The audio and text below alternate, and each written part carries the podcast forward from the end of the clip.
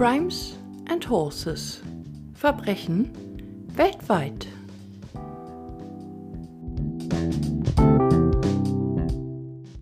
Willkommen zur sechsten Folge meines True Crime Podcasts Crimes and Horses. Heute gibt's was zu feiern. Vielen herzlichen Dank euch allen. Ich bin so stolz, froh und glücklich, euch mitteilen zu können. Am Freitag, den 12.03., wurde mein Podcast das tausendste Mal gehört. Das ist so cool. Ihr alle habt dazu beigetragen. Es freut mich, dass euch die Fälle gefallen.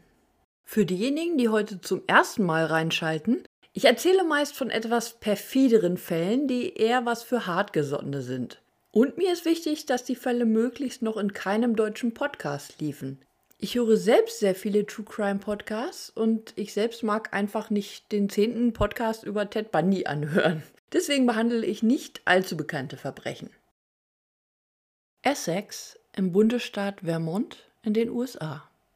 Das Ehepaar Bill und Lorraine Courier wohnt schon lange in Essex und gilt in ihrer Umgebung als das perfekte Vorzeigepaar. Bill ist 49 und arbeitet in einer Universität. Lorraine 55 und liebt ihre Arbeit im Gesundheitswesen. Bei ihnen bricht in der Nacht zum 9. Juni 2011 ein Mann ins Haus ein. Das Paar schläft tief und fest im Schlafzimmer und bekommt davon nichts mit. Zuerst schneidet der Mann von außen die Telefonleitungen durch. Danach zerschlägt er eine Scheibe und öffnet so eine Tür.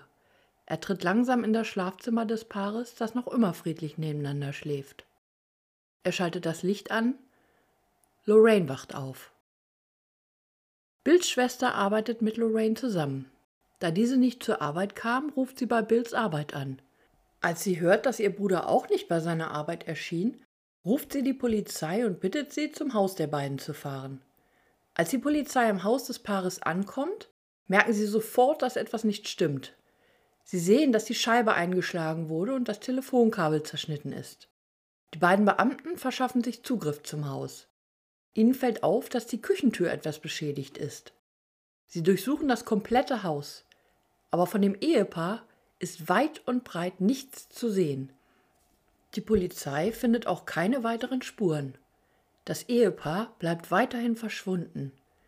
Da sie nicht sonderlich wohlhabend sind und niemand einen Grund hätte, sie zu entführen, legt die Polizei den Fall nach kurzer Zeit zu den Akten.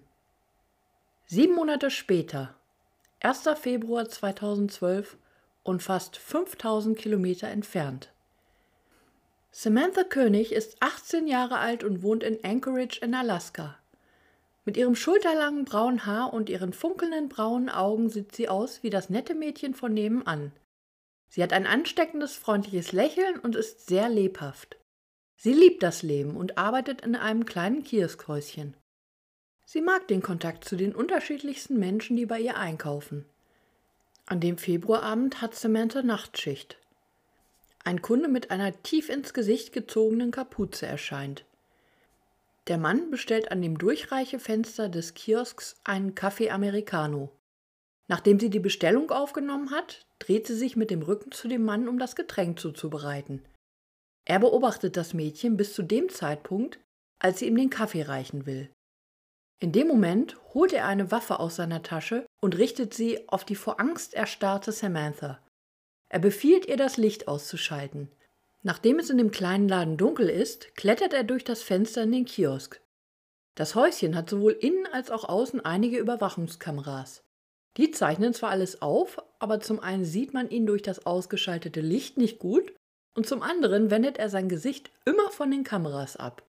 Er scheint genau zu wissen, an welchen Stellen im Kiosk aufgenommen wird. Die Kameras zeigen, dass der Mann als erstes den Kiosk nach Bargeld durchsucht. Dann knebelt er Samantha, klebt ihr Tape auf den Mund und zwingt sie nach draußen. Als nächstes entfernen sich die beiden Arm in Arm vom Kiosk. Für Außenstehende sieht es so aus, als seien sie ein Pärchen. Dann verliert sich auch ihre Spur. Am nächsten Morgen wird Samantha als vermisst gemeldet. Die Polizei redet mit Verwandten, Bekannten und Freunden Samanthas. Aber sie findet weder in den Gesprächen Anhaltspunkte für die Entführung, noch findet sie Spuren am Tatort. Das Mädchen scheint wie vom Erdboden verschwunden zu sein. Es vergehen ein paar Wochen, da erhält die Polizei von Anchorage eine SMS auf Samanthas Handy.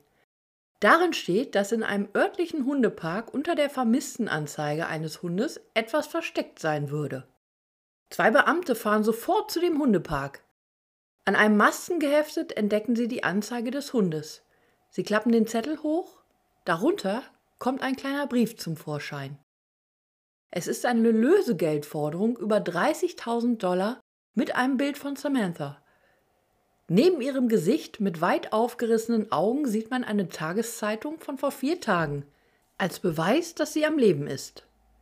Der Täter fordert das Lösegeld auf Samanthas Konto zu überweisen. Für die Polizei zählt nun wieder jede Minute. Ihr Vater überweist sofort das Geld. Dann ist Warten angesagt. Einige Tage später wird Samanthas Geldkarte an mehreren Geldautomaten in Anchorage genutzt. Bis die Polizei jedoch an den Automaten ankommt, ist der Entführer jedes Mal schon wieder weg.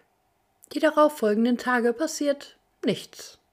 Die Woche darauf wird ihre Geldkarte in anderen Staaten genutzt, unter anderem in Texas und New Mexico. Die Polizei wertet derweil sämtliche ihnen zur Verfügung stehenden Videos rund um die Geldautomaten aus.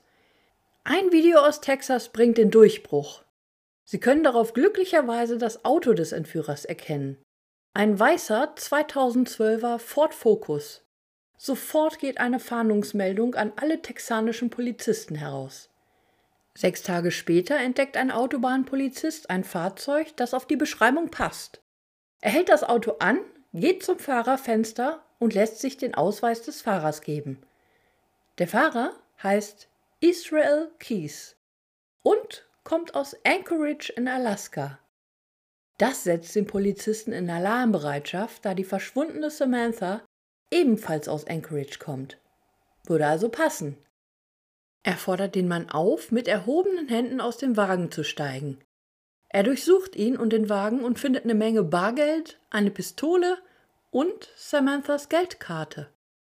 Von dem Mädchen jedoch absolut keine Spur. Die Polizei bringt den 34-jährigen Kies aufs Revier, trägt ihm seine Rechte vor und beginnt mit der Befragung. Sie wollen natürlich wissen, wo Samantha ist. Kies sitzt den Ermittlern völlig ruhig gegenüber und hält einen Pappbecher Kaffee mit beiden Händen fest. Den Kopf mit den dunklen, kurzen Haaren leicht geneigt, fängt er an zu sprechen. Unter einer Bedingung will er aussagen, dass die Berichterstattung in der Presse begrenzt wird und möglichst wenig Informationen nach außen dringen. Er macht sich Sorgen um seine zehnjährige Tochter und will durch seine Aussage nicht ihr Leben zerstören. Für solch einen Täter ist seine Forderung sehr untypisch. Die meisten ähnlichen Täter denken zuerst an sich und wie sie etwas für sich herausschlagen können. Und sie wollen explizit in die Medien, egal ob sie Familie haben oder nicht. Beim Verhör strahlt Kies enormes Selbstbewusstsein aus. Er redet ganz gelassen. Die beiden Ermittler müssen bei Israel Keys mit enormem Fingerspitzengefühl vorgehen. Sie müssen abwägen, wie sie mit ihm sprechen, wie sie ihm näher kommen können. Ist die Art, mit ihm zu sprechen, die richtige? Oder übt das zu viel Druck aus? Wenn Kies sich eingeengt fühlt, könnte es sein, dass er dicht macht und nicht weiterredet.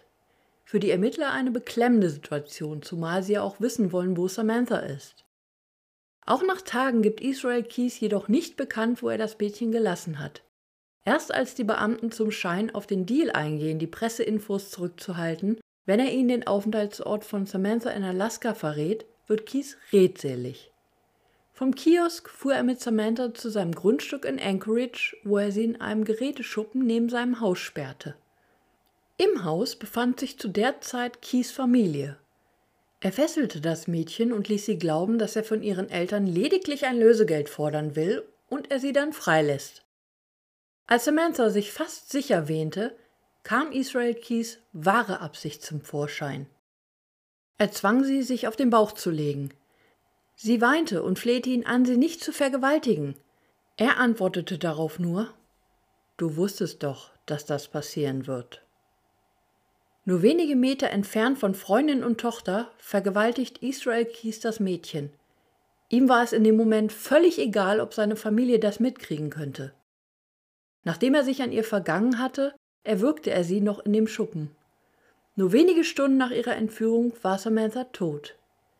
Danach ging er rüber, schüttete sich ein Glas Wein ein und entspannte sich in einem Sessel. Diese Info im Verhör schockt die Ermittler. Bisher gingen sie davon aus, dass Samantha noch länger am Leben war. Am Tag nach der Ermordung flog Israel Keys mit seiner Familie eine Woche in den Urlaub. Die Leiche versteckte er im Schuppen. Als er wiederkam, war ihre Leiche bei den winterlichen Temperaturen gefroren. Ihm wurde zu Hause klar, dass alle nach ihr suchen. Er fasste einen perfiden Plan. Er schrieb den Brief mit der Lösegeldforderung. Kies taute ihre Leiche auf und schminkte sie, um sie lebendig aussehen zu lassen. Ihre Augen nähte er mit einer Angelschnur auf. Daher auch ihre weit aufgerissenen Augen. Dann hielt er die aktuelle Zeitung neben ihre Leiche und schoss ein Foto. Die Leiche zerstückelte er und entsorgte sie in einem See nördlich von Anchorage. Ein FBI-Taucher benötigt später zehn Stunden, um Samanthas Überreste in den See zu bergen. Die Ermittler stellen so langsam fest, dass sie es mit einem raffinierten Täter zu tun haben. Was aber jetzt noch folgen sollte, damit rechnen sie nicht. Kies fängt an, ihnen von seinem Doppelleben zu erzählen, als liebender Familienvater und Verbrecher, seit beinahe 15 Jahren. Israel Keys wirkt auf den ersten Blick nicht wie ein typischer Verbrecher. Er hat ein eher kantiges, schlankes Gesicht mit Brille, braune Locken und eine augenscheinlich freundliche äußere Erscheinung. Er lebt mit seiner Tochter und seiner Freundin seit 2007 in Anchorage in Alaska und hat seine eigene Baufirma. Seiner Familie und ihm geht es sehr gut und alle in der Gemeinde schätzen ihn. Aufgewachsen ist der 1978 geborene Israel Keys in einer streng religiösen Familie mit neun Geschwistern. Er ist der Zweitgeborene. Seine Eltern, Heidi und John Jeffrey Keys, wollten nicht, dass er in eine öffentliche Schule geht und unterrichten ihre Kinder zu Hause. Seine Eltern schotteten ihn mit ihrem Glaubenssystem von anderen Menschen ab. Die Familie lebte später in Colville in Washington in einer Einraumkabine ohne Strom oder fließendes Wasser. Israel dürfte keine Gefühle zeigen. Und er lernte seinen Eltern etwas vorzuspielen, um ihren harten Strafen zu entgehen. In dem Kind Israel wuchs durch diese Behandlung ein innerer Druck, der irgendwann raus musste. Seinen Eltern gegenüber konnte der Junge nicht aggressiv auftreten. Also ließ er diesen Druck ab, indem er wehrlose Tiere quälte. Israel fand das damals normal und wunderte sich, dass andere Kinder es furchtbar fanden. Er merkte zu der Zeit, dass er anders ist. Er las Krimis und Bücher über Serienmörder und sammelte aus diesen Büchern Informationen für sich. Er wandte sich im Teenageralter von dem christlichen Glauben seiner Eltern ab und interessierte sich zunehmend für Satanismus. Seine kriminelle Karriere fing bereits mit 18 Jahren an. Kies erzählt dem Beamten, dass er sich in dem Alter das erste Mal an einem Mädchen verging. Er sah sie auf einem Fluss herumpaddeln, verfolgte sie, zerrte sie in den Wald und vergewaltigte sie. Als er mit ihr fertig war, ließ er sie laufen. Mit 20 ging er zum Militär und wurde dort mehrfach ausgezeichnet. Israel war stolz, ein Soldat zu sein und machte alles hundertprozentig. Ganz egal, was er machen sollte. Vom Schrubben des Bodens bis hin zu Schussübungen. Im Umgang mit der Waffe hob er sich besonders hervor. Seine ehemaligen Armeefreunde bemerkten vor allem sein ruhiges Auftreten und seine Gewohnheit, für sich zu bleiben. Am Wochenende soll er viel getrunken und ganze Flaschen seines Lieblingsgetränks Wild Turkey Bourbon konsumiert und Hip-Hop gehört haben. Ein ehemaliger Kamerad aus dem Militär, Sean McGuire, erinnert sich noch an besondere Eigenheiten Israels. Dieser hätte manchmal komische, unheimliche oder auch bedrohliche Dinge gesagt. Einmal schaute er ihm direkt ins Gesicht, hob eine Augenbraue und meinte mit tiefer Stimme Ich will dich umbringen, Maguire. Das kam aus dem Nichts. Nach drei Jahren wurde er ehrenhaft aus dem Militär entlassen. Mit 23 wurde er Vater eines kleinen Mädchens. Er ging voll und ganz in der Erziehung seiner Tochter auf. Er liebte die Kleine so sehr, dass er sich selbst vorschrieb, niemanden mehr anzugreifen, der Kinder hat. So langsam stellen die Beamten fest, dass sie es mit einem Profi zu tun haben. Sie gehen davon aus, dass Samantha nicht sein erstes Mordopfer war. Allerdings fehlen ihnen die Beweise. So fangen sie an, sein Haus zu durchsuchen. In seinem Laptop fällt ihnen ein Foto eines Paares mittleren Alters auf. Die Polizei stellt fest, dass es sich um das seit Juni 2011 vermisste Paar aus Essex im Staat Vermont handelt. Bill und Lorraine Courier. Die Ermittler zeigen Keys in einer späteren Befragung das Foto des Paares. Anfangs druckst er herum und äußert sich nicht sonderlich präzise. Die Polizei bleibt jedoch dran und erhöht somit den Druck auf Keys. Doch irgendwann erzählt er, was er mit ihnen gemacht hat und wie es dazu kam. Die Couriers erfüllten seine Kriterien. Sie waren kinderlos und ihr Haus passte zu dem, was er suchte. Im Endeffekt fiel die Wahl willkürlich auf das Paar. Keith entführte Bill und Lorraine und fuhr mit ihnen zu einer verlassenen Farm, die weit abgeschieden lag. Niemand würde ihn mit den beiden sehen oder gar ihre Schreie hören. Keith zog zuerst Bill aus dem Auto, ging mit ihm in den Keller des Hauses und fesselte ihn an einen Stuhl. Dann wollte er Lorraine aus dem Auto holen und sah sie Richtung Straße rennen. Sie hat es geschafft, sich von seinen Fesseln und aus dem Auto zu befreien. Allerdings sieht sie beim Zurückschauen, dass Keith sie mit einer Waffe bedroht. Ihr ist sofort klar, dass sie stirbt, wenn sie weiterrennt. Weinend, schreiend und am Ende ihrer Kräfte blieb sie stehen und ließ sich von ihrem Entführer wieder einfangen. Er packte sie am Arm, schleifte sie in den oberen Stock des Hauses und vergewaltigte sie. Danach erwürgte er Lorraine. Nach dem Mord hörte Keith, dass Bill im Keller Lärm macht und ging die Treppen hinunter. Bill hatte es derweil geschafft, seine Fesseln zu lockern und war kurz davor zu entkommen, als Israel Keys plötzlich auf ihn zukommt. Bill strich die Fesseln in dem Moment ab und ging sofort auf Keys los. Er schnappte sich einen Stuhl und drückte Keys damit weg. Immer wieder fragte er ihn, was er mit seiner Frau getan habe, wo seine Frau sei. Als Bill einen Moment nicht aufpasste, griff sich Keys eine in der Ecke stehende Schaufel und zog Bill damit eine über. Dann holte Keys seine Waffe heraus, richtete sie auf den am Boden liegenden Bill und drückte ab. Nachdem er die Tatorte aufgeräumt und die Leichen in Plastiksäcke gepackt hatte, warf er die Säcke auf einen Müllberg, der bereits im Haus vorhanden war. Kurz nach der Tat wurde das Haus abgerissen und der Müll auf eine Halde gebracht. In der Vernehmung fragt Kies einen Ermittler, ob die Leichen mittlerweile gefunden wurden. Als der Beamte dies verneint, fängt Kies an zu lachen und meint nur, ich fühle mich fast schuldig. Das kostet die Steuerzahler viel Geld. Die Leichen von Bill und Lorraine wurden nie gefunden. Ohne Foto auf Keys Laptop wären die Beamten nie darauf gekommen, dass Israel Keys mit dem Verschwinden des Paares etwas zu tun hat. Keys hat kein typisches Opferprofil, was die Suche nach weiteren Opfern unheimlich erschwert. Alter, Geschlecht und auch Aussehen der Opfer sind unterschiedlich. Auf seinen Mordreisen hielt er sein Handy ausgeschaltet und bezahlte Sachen immer mit Bargeld. Er hatte keine Verbindung zu einem seiner Opfer. Auch reiste Keys jedes Mal sehr weit für seine Verbrechen. Für die Courier-Morde flog Keys nach Chicago, wo er ein Auto mietete, um 1000 Meilen nach Vermont zu fahren. Keys erzählt, dass er vor jedem Mord die neue Gegend erkundschaftete. Dort suchte er sich eine abgelegene Stelle, an der er sein Killkit versteckte oder in der Erde vergrub. Das Killkit, wie er es nannte, war ein 20-Liter-Eimer gefüllt mit Waffen, Kabelbinder und anderen Dingen. Er wollte ihn immer parat haben, wenn er sich seine Opfer aussuchte. Bei Bill und Lorraine Courier versteckte er sein Killkit zwei Jahre vor dem Mord in der Nähe des Hauses. Die Vernehmungen ziehen sich weitere acht Monate hin. In der Zeit bekommt auch die Presse Wind von Keys Verbrechen. Das lässt sich nicht vermeiden. Die Orte, zu denen Keys seit Beginn seiner Verbrechensserie reiste, werden vom FBI veröffentlicht. Sie erhoffen sich dadurch Zeugen zu finden.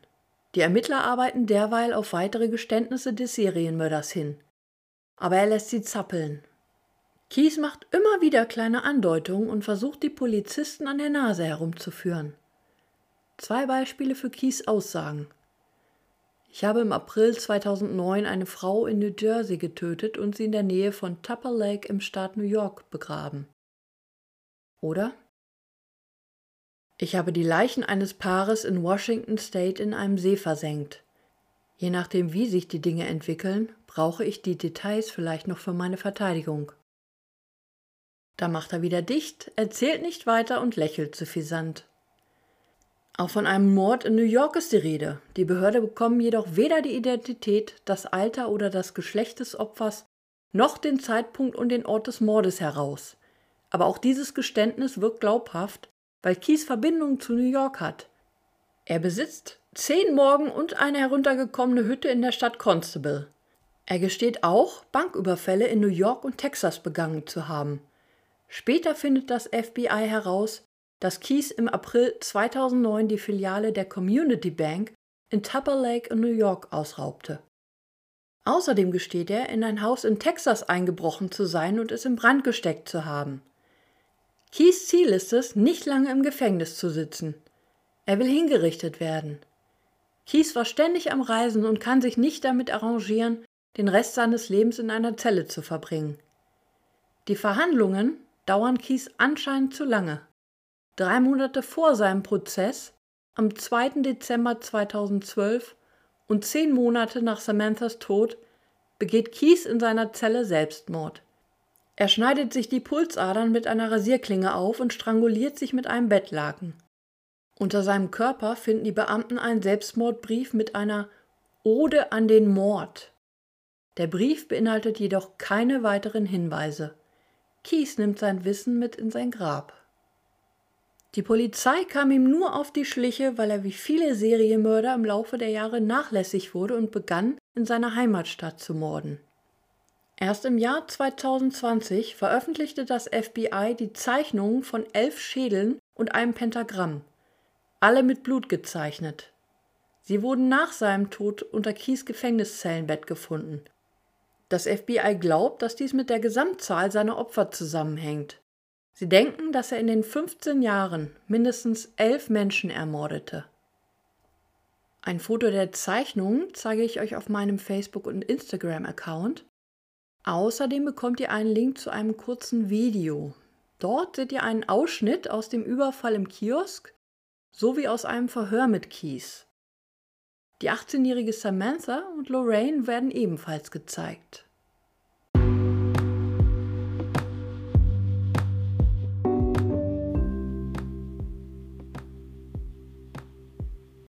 Heute gibt es wieder Fun Facts auf die Ohren. Die größte Pferderasse der Welt ist eigentlich der Shire Horse. Umso verwunderlicher, dass das derzeit größte im Guinness Buch der Rekorde eingetragene Pferd ein Brabanter ist. Der 2,10 Meter große Wallach heißt Big Jake.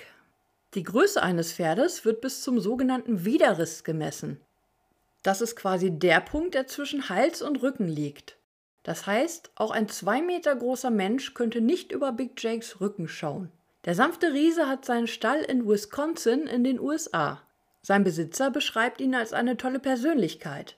Big Jake ist ein großer Clown und liebt es, mit den Haaren der Menschen zu spielen. Bei der Geburt wog der kleine Riese bereits 180 Kilo. Heutzutage bringt er stolze 1170 Kilo auf die Waage. Mit 56,7 cm ist Bombel aus Lodz in Polen das kleinste Pferd der Welt. Seine Besitzerin arbeitet mit ihm als Therapiepferd. Die beiden besuchen Kinder im Krankenhaus und helfen ihnen über den tristen Alltag im Krankenhaus hinweg. Die Kinder vergessen für kurze Zeit ihr eigenes Leid. Das finde ich eine ganz tolle Idee, mit einem Pony sowas zu machen.